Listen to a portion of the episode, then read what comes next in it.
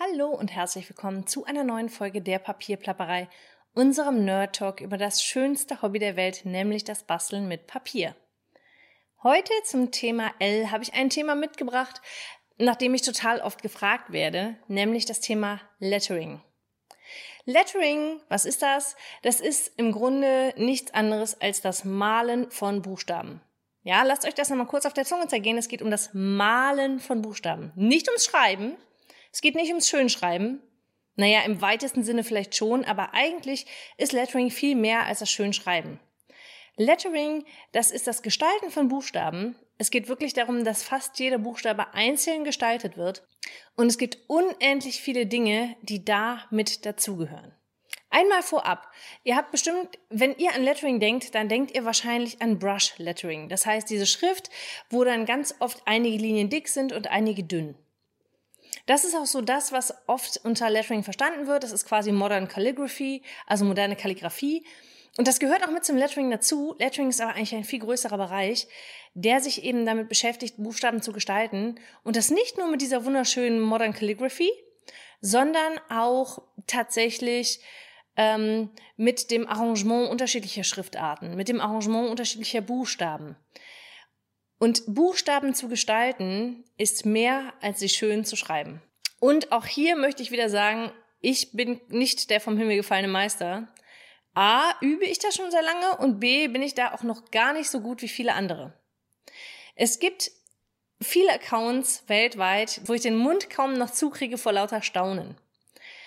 Ähm, es gibt Leute, die können so viele tolle Schriftarten aus dem Ärmel schütteln und die miteinander kombinieren, mit einer völligen Leichtigkeit. Und tatsächlich verspreche ich euch, auch die haben das lange geübt. Das ist nichts, was von null auf gleich kommt. Ich glaube, das Wichtigste, wenn wir über Lettering sprechen, ist, dass ich euch mal so ein paar Tipps mitgebe, oder vielleicht gar nicht Tipps, aber so ein paar Dinge mitgebe, über die ihr vielleicht noch nie nachgedacht habt, wenn ihr geschrieben habt. Und warum ihr euch vielleicht wundert, warum das nicht so aussieht wie bei anderen. Tatsächlich kann man Schriften ganz schön analysieren. Und ich meine jetzt nicht die Kriminalanalyse, wo dann irgendwie entschieden wird, ob jemand tatsächlich diesen Brief unterschrieben hat, sondern ich rede tatsächlich von der Analyse von Buchstaben. Und Buchstaben zu gestalten ist so ein großes Feld. Allein wenn ihr euren Computer öffnet und da mal durch die verschiedenen Fonts, also durch die verschiedenen Schriftarten scrollt, wird euch auffallen, dass die alle komplett unterschiedlich aussehen.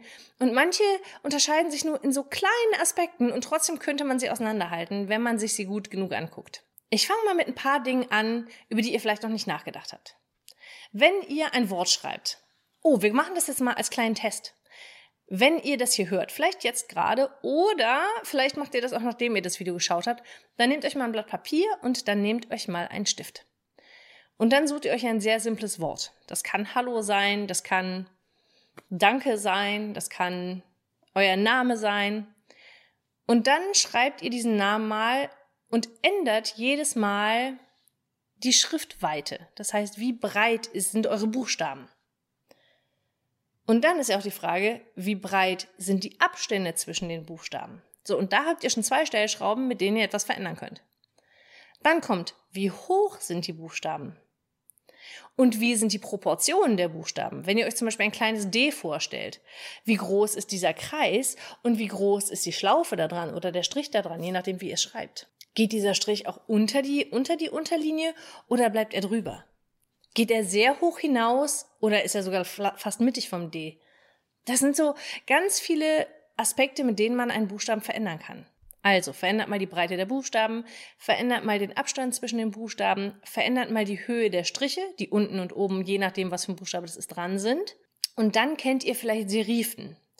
Sie riefen, also gesehen habt ihr sie mit Sicherheit schon, ich weiß noch nicht, ob jeder, jeden, jeder den Begriff kennt, wenn ihr euch zum Beispiel ein kleines N vorstellt und ihr würdet es schreiben, dann hat es vielleicht einen Strich und einen Bogen.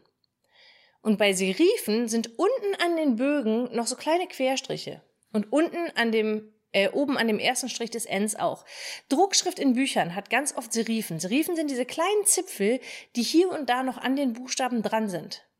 Das soll die Lesbarkeit erhöhen. Wenn ihr zum Beispiel eine, die Arealschrift nimmt, die hat das nicht. Die wird aber mittlerweile fast genauso häufig benutzt. Aber in Büchern werdet ihr sehr oft eine, eine Serifenschrift finden, weil die eben zur Lesbarkeit beitragen soll.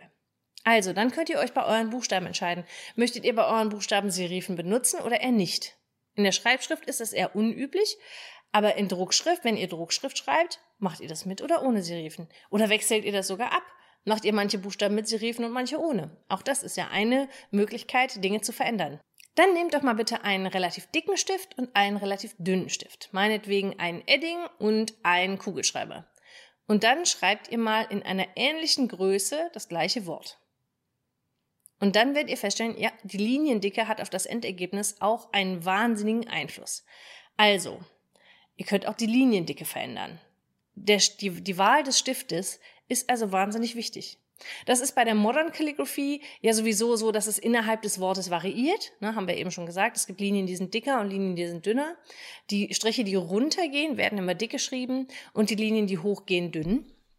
Das ist übrigens was, da kommt man nach einiger Übung relativ schnell rein.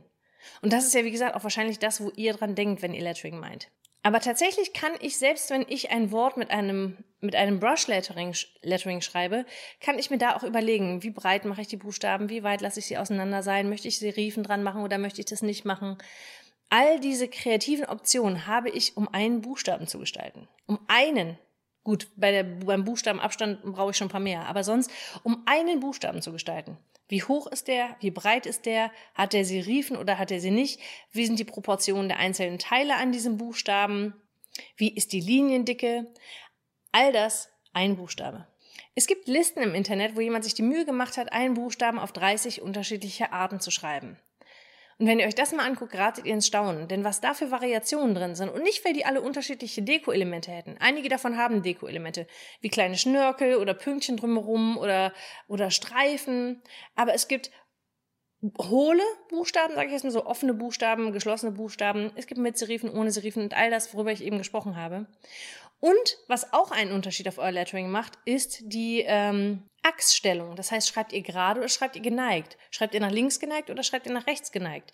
All das hat auf das Endergebnis einen Einfluss. Und da zeigt sich auch schon, dass Lettering eben mehr ist als nur schön schreiben. Lettering bedeutet, dass man sich mit all diesen Dingen wirklich auseinandersetzt, wenn man es richtig macht. Manchmal schreibe ich tatsächlich nur Dinge runter und versuche da auch möglichst schön zu schreiben.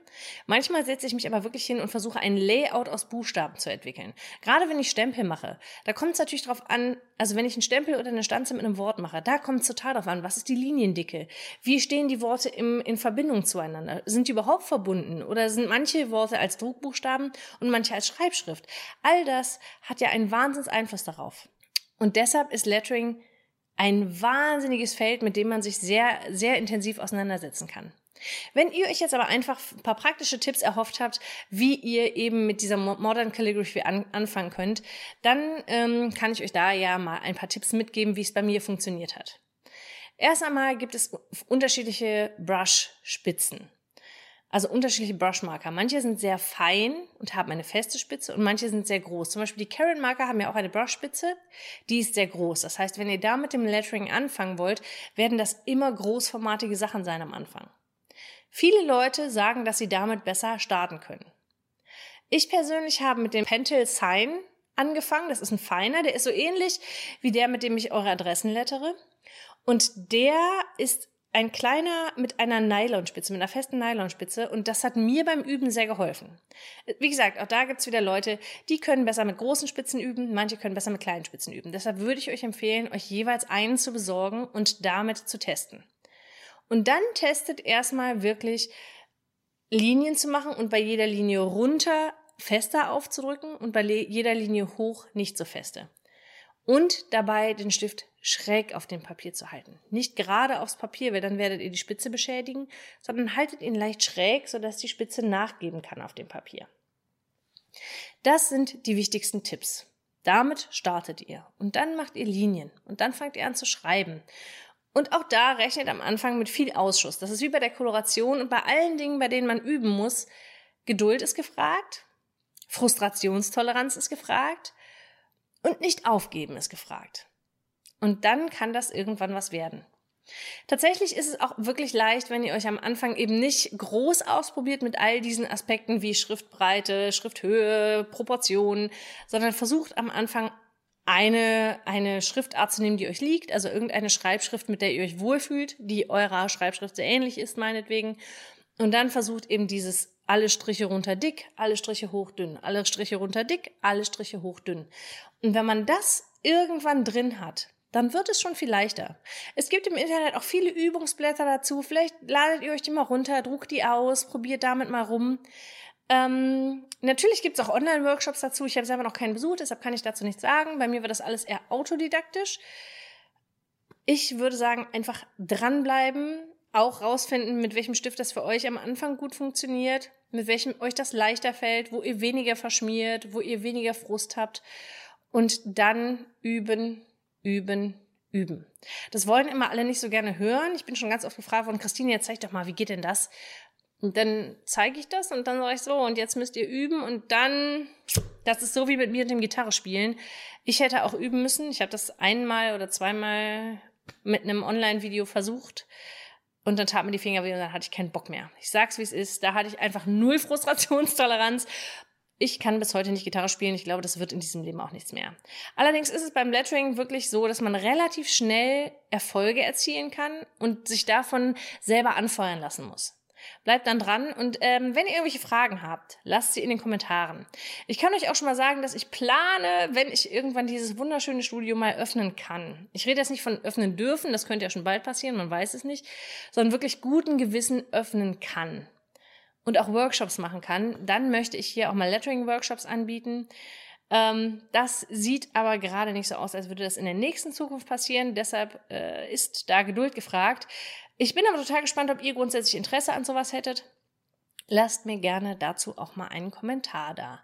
So, wir hören uns nächste Woche mit dem nächsten Thema. Ich wünsche euch eine kreative Zeit. Bleibt gesund, macht es gut. Bis dann.